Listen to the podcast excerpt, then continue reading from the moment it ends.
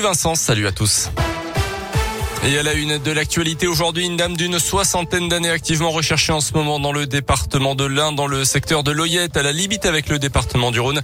Elle aurait quitté son domicile la nuit dernière. Les recherches ont débuté ce matin. Deux équipes cynophiles, des équipages de gendarmerie, une embarcation sur le Rhône et un hélicoptère ont également été mobilisés pour tenter de la retrouver. Dans la Loire, l'enquête sur l'intrusion d'un ado de 14 ans dans une classe du lycée Carnot de Rouen avance. Il avait déversé le contenu d'un extincteur en plein cours après avoir réussi à s'introduire dans l'établissement par ses propres moyens. Selon le progrès, deux de ses amis, eux-mêmes lycéens du euh, Carnot, ont été interpellés.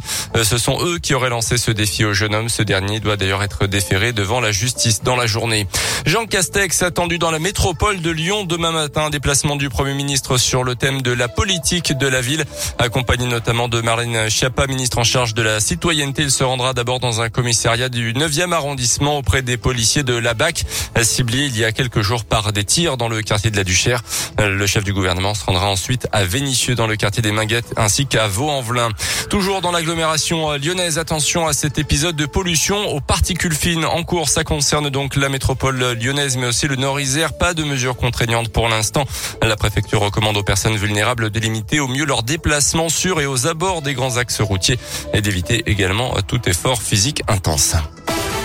Dans l'actu également, aujourd'hui, l'hommage à Hubert Germain, le dernier compagnon de la Libération inhumé euh, cet après-midi au Mont-Valérien près de Paris en présence notamment d'Emmanuel Macron.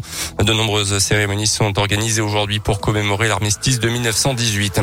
Deux individus recherchés en Mayenne suspectés d'être à l'origine de l'enlèvement début de semaine d'une jeune fille de 17 ans partie faire son footing lundi après-midi et on, on était sans nouvelles pendant 24 heures. La victime avait été retrouvée en vie mais en état de choc à 10 km du lieu de sa disparition avant de retrouver sa famille hier. À retenir également dans l'actualité ce nouvel accident de chasse en France. Aujourd'hui, un homme de 47 ans gravement blessé au visage ce matin dans le sud-ouest de la France. Le tireur présumé est actuellement en garde à vue. On termine avec les sports avec d'abord du basket et un gros match pour l'Asvel qui devra se remettre de sa défaite surprise contre Paris en championnat. Déplacement ce soir sur le parquet de l'Étoile Rouge de Belgrade.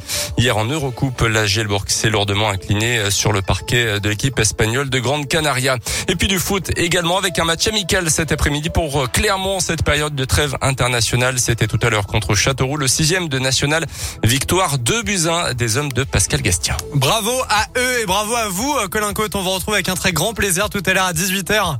De même, plaisir. Ça nous rappelle des souvenirs, Oh pour oui. être très très honnête Oh avec oui. vous. Euh, on a fait de la radio il y a de cela quelques années, euh, tous les deux, euh, voilà, très tôt. Le, Ah, C'était pas si vieux que ça, mais bon. Oh, ah, si, quand, Quand même, même. ça commence à dater Ouais, un peu. c'est hein. vrai, c'est vrai. Ça fait au moins 3 ans, non Dans ces eaux-là 4 ans, ouais, même. 3-4 ans Bon, on Bah, compte plus les années. Voilà. Voilà, Bah, ça. j'en ai presque la larme à l'œil. Voilà, Voilà. c'est faux ça. À tout à l'heure, 18h. À tout à l'heure.